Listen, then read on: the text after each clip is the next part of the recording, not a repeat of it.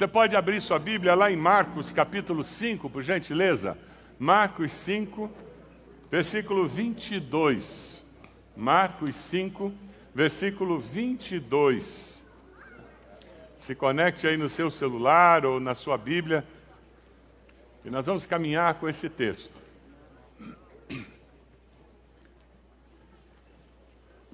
A Vori Bockman fez uma afirmação que eu achei muito especial. E nesse Dia dos Pais, mais do que nunca, essa afirmação dela tem uma força muito grande. Ela diz: o papel do homem em sua família é tão importante que Deus o honrou conferindo-lhe o seu próprio título, Pai. Toda vez que você achar que o seu papel como pai não é tão relevante, não está tendo os resultados que você gostaria, lembre-se, tem alguém que acredita em você, a ponto de você ser chamado na sua família de pai. Provérbios 26, 7 nos fala sobre a característica de um homem que serve a Deus. Muitos se dizem amigos leais, mas um homem fiel, quem poderá achar? Minhas irmãs, a próxima vez que alguém falar mulher virtuosa, quem achará? Você já tem a resposta pronta e bíblica. Você olha para a pessoa e diz: Homem fiel, quem o achará? Mas não é, está na Bíblia. Na realidade, esse homem fiel é um homem justo que leva uma vida íntegra. E como são felizes os seus filhos. A descendência é influenciada pela vida íntegra e justa do pai. Anne Frank faz uma afirmação interessante. Ela diz: os pais somente podem dar bons conselhos e indicar bons caminhos, mas a formação final do caráter de uma pessoa está em suas próprias mãos. Você pode ser o melhor pai do mundo, a melhor mãe do mundo, mas nunca se esqueça que seus filhos têm livre-arbítrio dado por Deus o que eles farão com tudo aquilo que você ensinou não é decisão sua, é decisão deles. Aí você faz assim, que bom. É, é, é isso mesmo. Quem tem filho adulto aqui sabe do que eu estou falando. Quem tem filho adolescente, talvez esteja desesperado porque está entendendo o que eu estou falando. E quem tem filho criança diz: Não, eu vou dar conta do moleque. Eu gosto demais dessa citação da Anne Frank, porque nos ajuda a entender que nós temos um papel, mas o nosso papel não é de Deus. É por isso que todos os nossos filhos precisam de pais discipuladores. E esse é o tema da nossa mensagem hoje. Todos precisam de um pai discipulador, porque os nossos filhos terão liberdade para, usando o seu livre-arbítrio, tomar suas decisões. E eles devem fazer isso, senão eles não se tornam adultos. E eles precisam ter sido discipulados por um pai, por uma mãe, de tal forma que eles tenham na bagagem deles os valores que irão ajudá-los a tomar as decisões ao longo da vida. Eu queria compartilhar com vocês um texto muito conhecido, esse texto que eu pedi para você abrir a sua Bíblia, lá em Marcos 5, a partir do 22. É um texto muito conhecido em que Jesus tem dois encontros, encontros com duas pessoas. E é muito interessante porque uma dessas pessoas era pai, Jairo era pai, e Jairo era uma pessoa ilustre na sociedade. Ele tinha uma posição a zelar. E ele tinha uma filha de 12 anos. E essa filha ficou doente e estava à beira da morte. É interessante o, a, o, texto bíblico citar 12 anos dessa menina, porque 12 anos era o momento em que, na sociedade, a menina era reconhecida como mulher, podia casar. Então, aquela filha de Jairo estava nessa fase de transição, e ele, um homem líder da da, da religião da sua época, do seu povo, ele vem procurar Jesus. O curioso é porque ele, sendo um dirigente da sinagoga, ele vem procurar Jesus abrindo mão de sua posição, dos preconceitos dele e dos outros.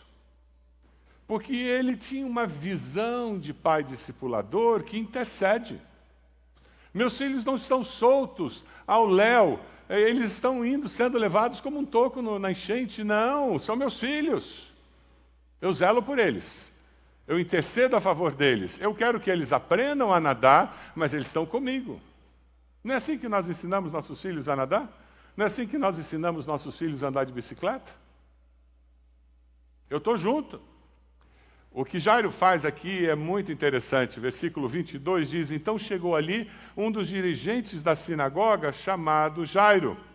Vendo Jesus, prostrou-se aos seus pés e lhe implorou insistentemente. Olha como ele conversa com Jesus. Minha filhinha. Ela não era mulher ainda não. Era minha filhinha. Eu chego em casa às vezes e digo: E daí, Ed?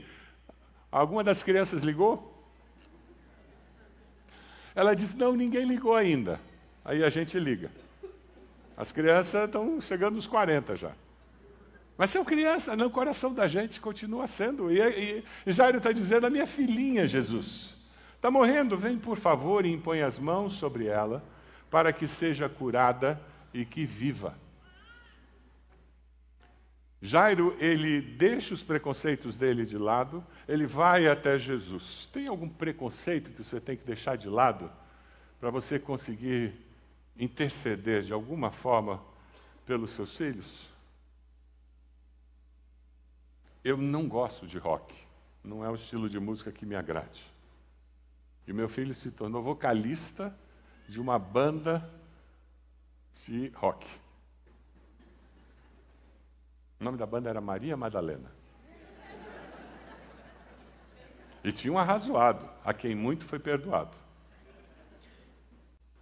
E eu estava tentando encontrar maneiras de interceder pela vida dele. Além de orar no meu período devocional, além de interceder com ele. Né? Então, a Maria Madalena, que era um projeto dele, de alguma forma tinha que se transformar um projeto meu. Interceder pelos filhos é ter essa visualização, gente. Eu me lembro que eu fui a um concerto da banda, no subsolo de uma casa, no porão de uma casa. Assim como diz o nordestino de gente. Paguei dois real a entrada. Eu e Ed fomos lá. Nós éramos os vovós do evento, né?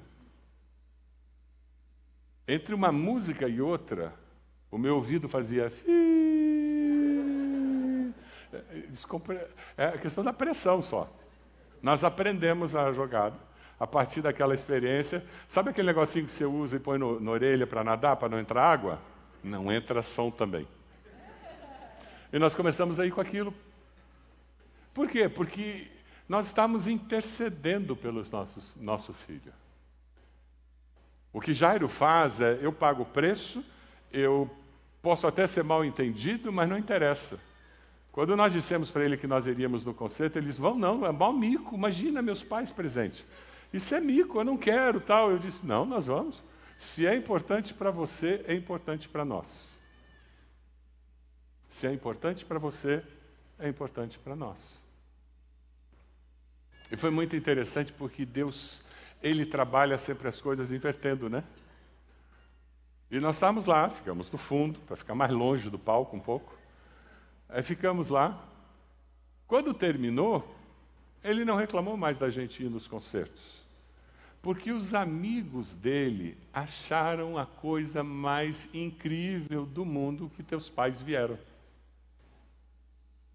Não foi mico, teve um outro efeito.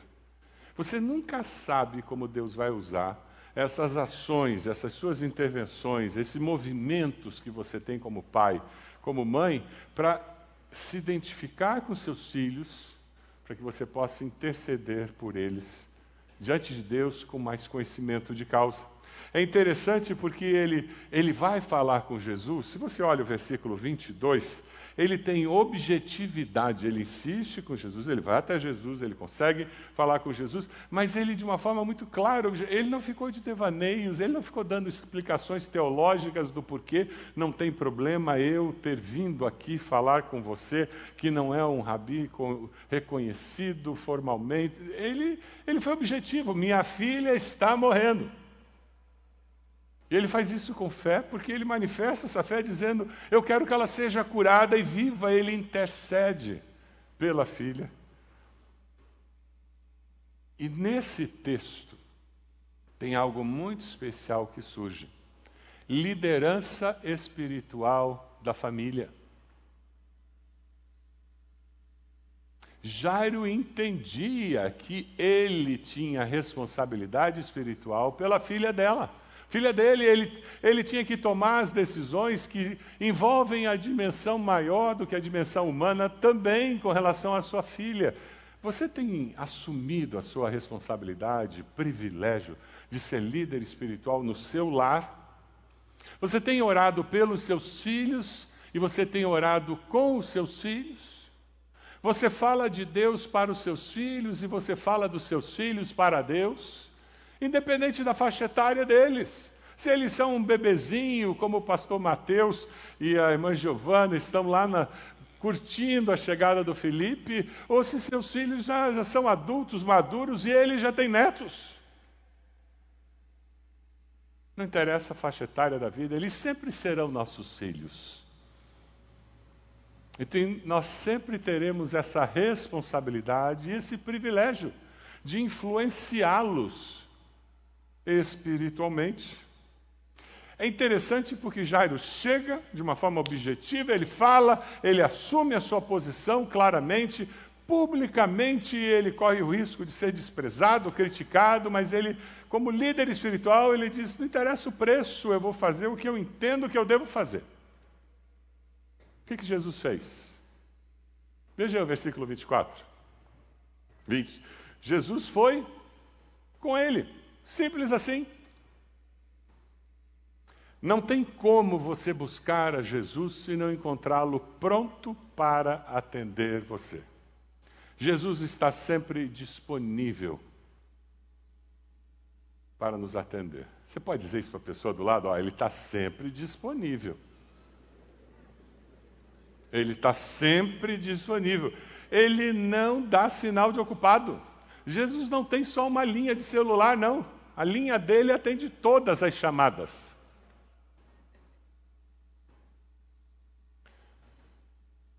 Jesus nunca está tão ocupado ou pressionado que não tenha tempo para você. Quem sabe essa verdade vai fazer hoje você dizer: Senhor, eu estou aqui de novo. Eu estou batendo de novo. Eu estou fazendo aquele pedido de novo. Eu estou esperando que o Senhor faça alguma coisa diferente de novo, porque eu preciso. Existem tantas pessoas com feridas abertas, com tantas pessoas sofrendo, desesperançadas, porque elas não vivem com essa segurança de que todo aquele que busca encontra, quem pede recebe. Você acredita que Jesus está pronto a atender você a qualquer momento e conectado com você agir na sua vida, diga amém. Então por que você não ora o tempo todo? O nome disso é autossuficiência. É uma piada velha. Eu não sou muito de contar piada em púlpito. Você conhece a história da família que ia orar? Aí o pai pediu para o menino orar, agradecendo pela comida. Aí ele começou a orar e disse: Obrigado, papai, pelo papai, papai do céu, pelo papai, pela mamãe, obrigado pela minha irmãzinha, abençoa cada um deles. Para mim não precisa não que eu me viro sozinho.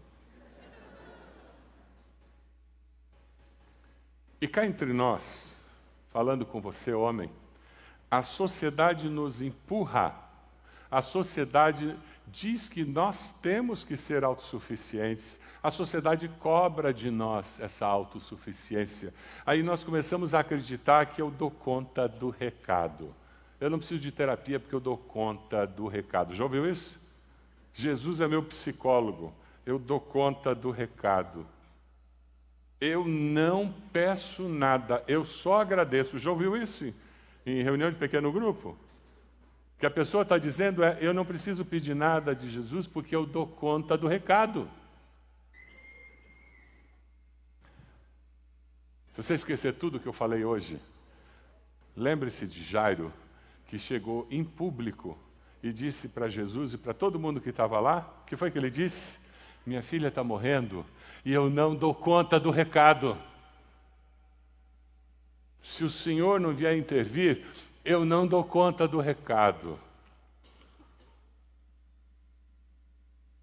Olha para uma mulher que está perto de você e diz assim: Eu não dou conta do recado. Pede ajuda dela. Por isso que Deus nos deu alguém que é uma auxiliadora. Deus fez o homem, olhou para o homem e disse: Hum, consigo fazer melhor, e fez a mulher. E ele chamou isso de auxiliadora. Elas são 2.0, gente. Elas têm uma conexão a mais do que a gente. Mas o importante nesse processo é que tanto o homem como a mulher precisam dizer para si mesmos, precisam dizer para outras pessoas importantes nas suas vidas: eu não dou conta do recado, eu preciso do Senhor.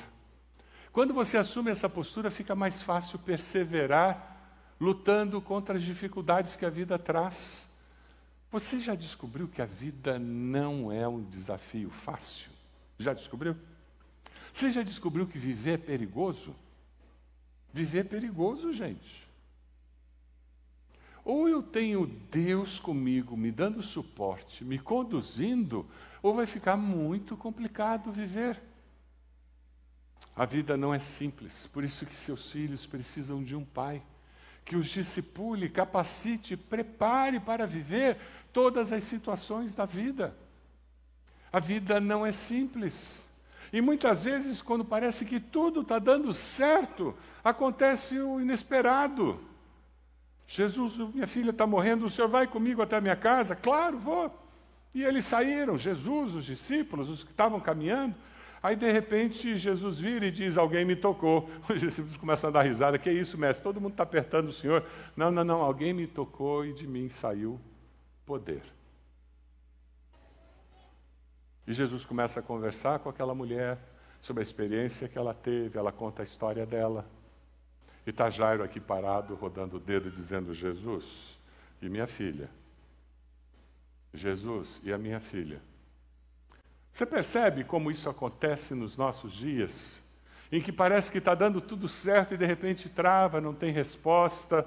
Jesus, o, o boleto é para amanhã, Jesus, a conta não mudou. Ah, Jesus, eu pensei que o senhor estava trabalhando nos meus filhos, eles estavam mais interessados em estudar e de repente agora, hum, Jesus, o que está acontecendo muitas vezes na vida, eu, você? Vamos ter esses hiatos em que nós seremos desafiados a perseverar no propósito inicial que nós tínhamos. Eu não estou entendendo o que está acontecendo, por que Jesus parou para conversar, tanto tempo para ele conversar com essa mulher. A minha filha está morrendo e, e, e você está vivendo aquilo, mas você persevera, porque você sabe em quem você tem crido. Você não tem um coração cheio de dúvidas. Você não tem um coração que oscila no meio da turbulência. Sabe por quê? Porque além de Jesus ter parado para curar aquela mulher e conversar, ministrar o coração dela, levá-la a uma experiência real com Ele, vêm os mensageiros da desesperança. Você conhece alguém que sempre traz notícia ruim? Todos nós conhecemos alguém, né? Eu espero que você não seja o mensageiro da desesperança. E tem pessoas que está ruim e elas dizem, mas vai piorar. Vai piorar. Não, não, não tem como. Eles estão ali naquele momento, aí o que, que o texto bíblico nos diz? Se você continua no texto. Chega alguém dizendo: Olha, não perturbe mais o mestre.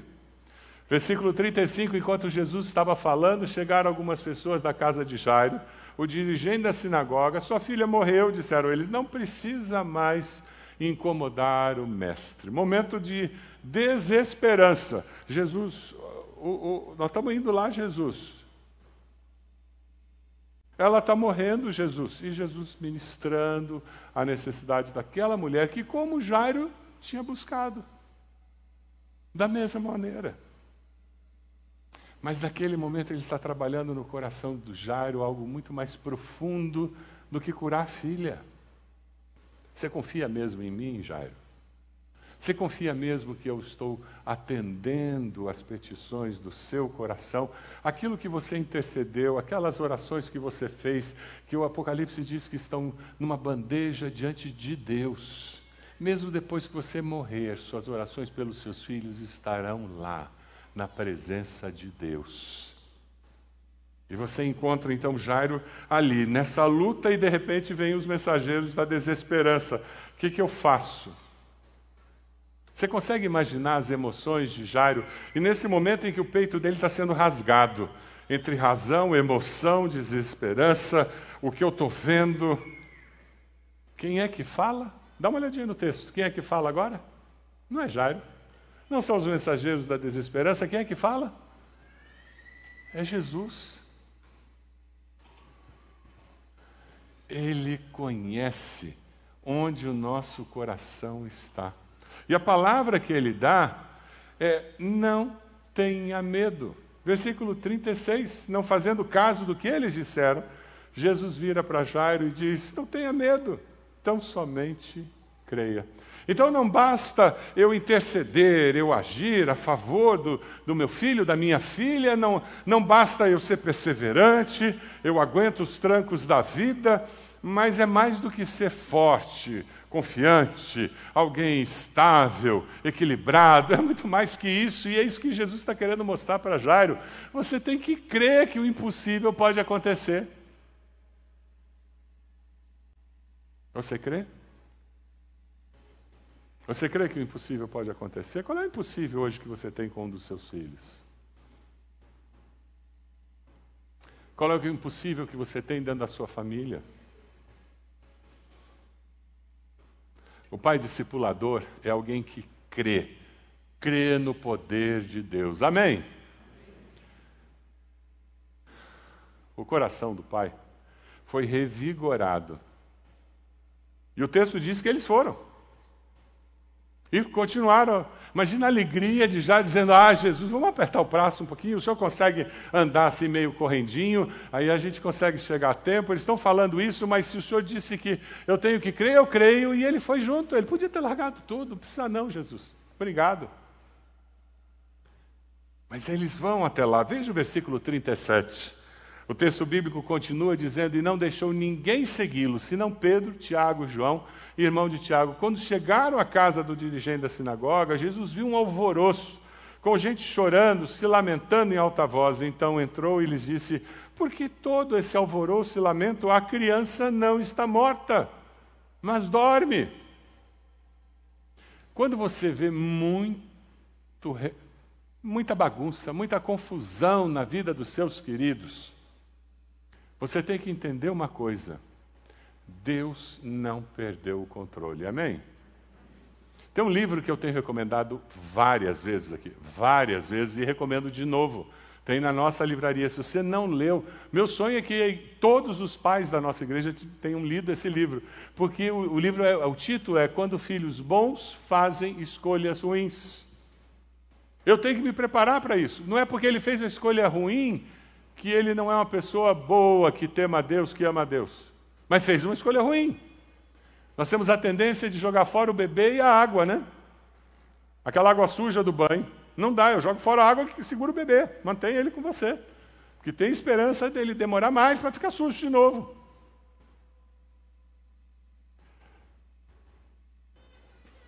Jesus é alguém que, quando ele chega, ele traz esperança esperança de algo novo. Eu queria que você saísse hoje daqui com essa esperança, Pai. Que você saísse hoje daqui com essa esperança, Mãe. Deus faz algo novo. Jesus, ele renova a esperança. Veja, eles chegaram na casa, todo mundo estava lá, porque a menina estava muito mal. Veja só, ele até foi procurar um tal de Jesus. De tão mal que a menina está, e os vizinhos chegando. Naquela cultura, não existia sepultamento sem carpideira, sem alguém que chorasse. Existiam profissionais na época. E elas funcionavam como abutre. Tem alguém doente à beira da morte, as carpideiras começavam a chegar. Oportunidade de trabalho, gente. E quando Jesus chega naquela casa, é quase certo que as carpideiras já estavam lá. Porque a ideia naquela cultura é quanto mais barulho, quanto mais choro, mais desespero, mais amada era a pessoa. Então, uma pessoa de posses, numa condição social boa como Jairo, certamente ia ter muito lamento, muito choro, muito grito pela morte da filha. E aquele povo que olha e diz: ela está morta, o que você está fazendo aqui? Prepare-se para enfrentar as situações da vida, encontrando pessoas que não creem ao seu redor. Eles não são mensageiros de desesperança. São pessoas que usam a realidade para questionar a sua fé. Eles não estão dizendo nenhuma mentira, a menina está morta. Já disseram que ela estava, várias pessoas foram lá, verificaram, está morta. Eles estão falando realidade, mas quem disse que você vive pelos olhos humanos? O justo pela fé viverá. Você pode dizer para a pessoa do lado: viva pela fé. Viva pela fé. A vida fica mais leve. As encrencas da vida podem ser trabalhadas de uma maneira diferente. E é esse o desafio que está diante de mim, diante de você nessa manhã. Crer que o impossível é possível com Jesus. Versículo 40, Marcos 5, nós encontramos: todos começaram a rir de Jesus. Ele, porém, ordenou que eles saíssem. Tomou consigo o pai e a mãe da criança e os discípulos que estavam com ele e entrou onde se encontrava a criança. Deus falou muito ao meu coração aqui. Ah, nós vivemos numa sociedade em que nós nos relacionamos muito. Isso não é ruim. Mas nessa sociedade de mídia, você pode imaginar Jairo chegando na casa dele, tirando uma selfie. Vejam só, Jesus chegou na minha casa e postando no Instagram dele.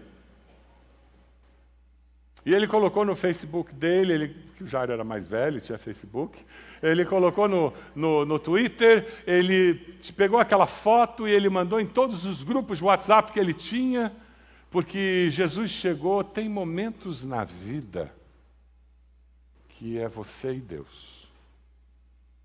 É você, sua esposa e Deus.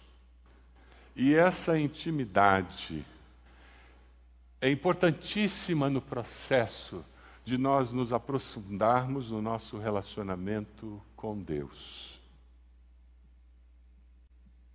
É ótimo compartilhar com o meu pequeno grupo, é ótimo. Faz muito bem para a alma eu compartilhar com irmãos e irmãs em Cristo. É ótimo. Não tem nada de errado eu postar na internet, eu ter, ter Instagram, não tem nada de errado nisso, mas tem momentos que é lá no meu quarto, de joelhos, eu e Deus. E eu vou derramar minha alma. Eu vou parar de falar e vou experimentar o que o salmista diz: aquietai-vos e sabei que eu sou Deus. E eu vou ficar calado na presença de Deus, eu vou chorar na presença de Deus. O Espírito Santo, que foi enviado por Jesus para nos lembrar de todas as coisas que Jesus ensinou, ele vai ministrar ao nosso coração, trazendo à nossa memória alguns textos que a gente nem sabia que sabia. Já aconteceu com você? E você vai dar espaço para ouvir de Deus o que Ele tem para você naquele momento. No meio daquela confusão, daquele choro, aquela lamentação, no meio de toda aquela tristeza, Jesus pega o pai e a mãe, os leva para o quarto onde a menina estava, só com seus discípulos. Quem sabe você está vivendo um momento desses na sua casa. Você precisa chamar sua esposa e dizer: Vamos separar uma tarde num parque aí? Só nós dois para conversarmos com Deus. Quem sabe você precisa tirar uma tarde, umas duas horas, e dizer: Eu vou sair. Nessas horas eu gosto de caminhar sozinho falando em voz alta. Eu gosto de me ouvir. Às vezes eu me assusto com a minha incredulidade. Já aconteceu com você? Depois que eu falei para Deus, eu digo: Deus, não é bem isso, não, Deus.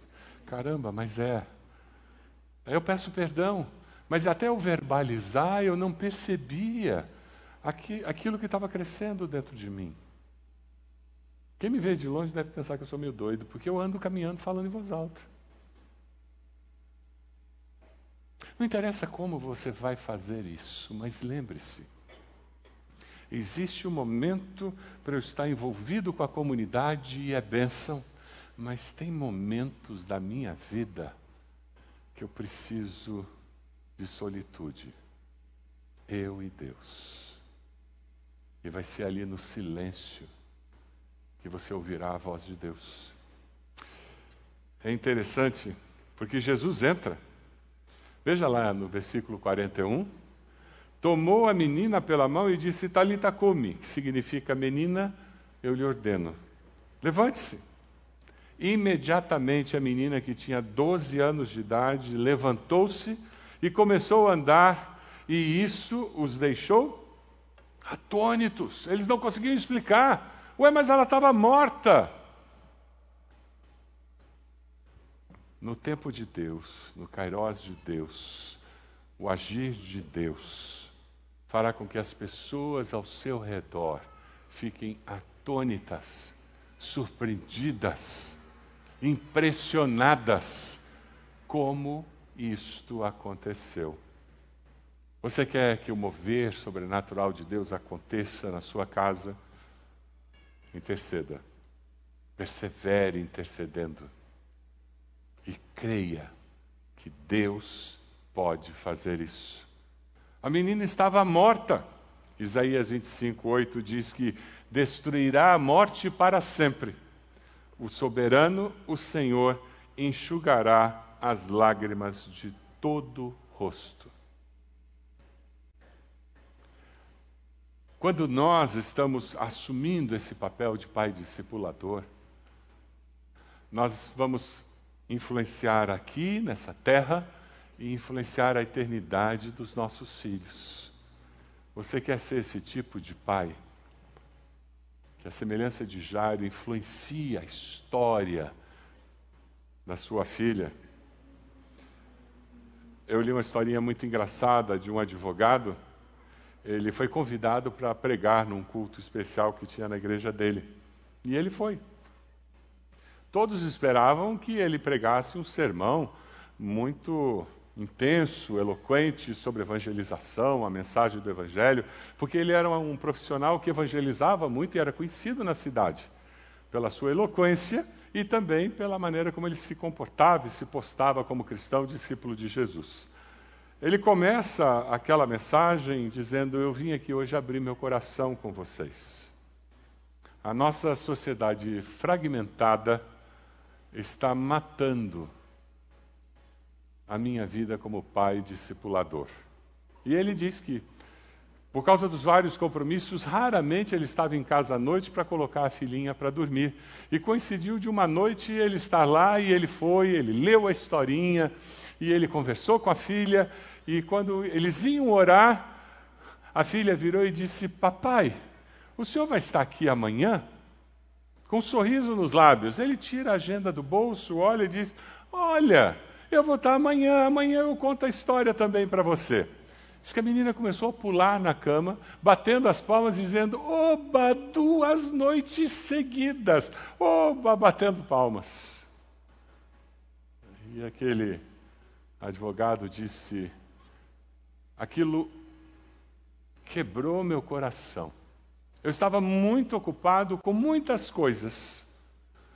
E naquele momento, Deus usou a alegria da minha filha para mostrar que eu estava negligenciando o meu ministério maior, que era discipular a minha família. Você pode abaixar a sua cabeça? A sua decisão hoje é: eu decido ser um pai discipulador. É isso que você faz? A sua decisão é: eu decido interceder todos os dias pelos meus filhos. Eu vou interceder diante de Deus, eu vou interceder diante da sociedade, mas eu vou ser parceiro do meu filho, da minha filha, porque eu quero ser um pai discipulador, preparando-os para a vida. Eu decido ser líder espiritual dos meus filhos. Eu oro a Deus pelos meus filhos e eu oro a Deus com os meus filhos. Eu falo dos meus filhos para Deus e eu falo para os meus filhos do meu Deus. Eu decido crer para ver o poder de Deus sendo manifestado. Eu decido crer para ver o poder de Deus sendo manifestado. Você pode ficar de pé onde você está? Nós vamos começar a cantar e eu queria convidar você, pai, para vir até aqui à frente, colocar-se de joelhos, orando pelos seus filhos, orando por você, para que você seja um pai discipulador. Saia do seu lugar, pode vir. Venha bem perto do palco para aqueles que chegarem depois terem espaço. Momento de consagração. Saia do seu lugar, vem aqui, põe-se de joelhos e diga: Deus, eu não sou autossuficiente. Deus, eu estou fazendo como Jairo. Eu sozinho não dou conta, não, Deus, só com o Senhor. Venha até aqui, coloque-se de joelhos, dizendo: Eu quero. Eu quero intervenção do poder sobrenatural de Deus na minha vida. Eu quero que Deus faça uma obra na minha família. Eu quero perseverar quando as coisas ficam complicadas. Eu quero ser usado pelo Senhor para abençoar a minha casa. Enquanto os homens estão vindo, os pais estão vindo, eu queria convidar você, mãe, a se colocar de joelhos, orando pelos seus filhos, orando pelo seu esposo, pedindo graça do Senhor sobre a vida deles, pedindo que Deus faça uma obra na vida do seu esposo. Deus cumpra seu propósito. Quem sabe você está aí dizendo, pastor, eu não sou nem mãe nem pai. Você pode fazer uma gentileza? Você pode se colocar de joelhos e orar por nós? Nós precisamos das suas orações. Nós não damos conta disso sozinho, não. Nós precisamos do povo de Deus, da comunidade de fé, para darmos conta do recado. Tempo especial. Diga verbalmente o nome dos seus filhos para Deus. E diga: Deus abençoe.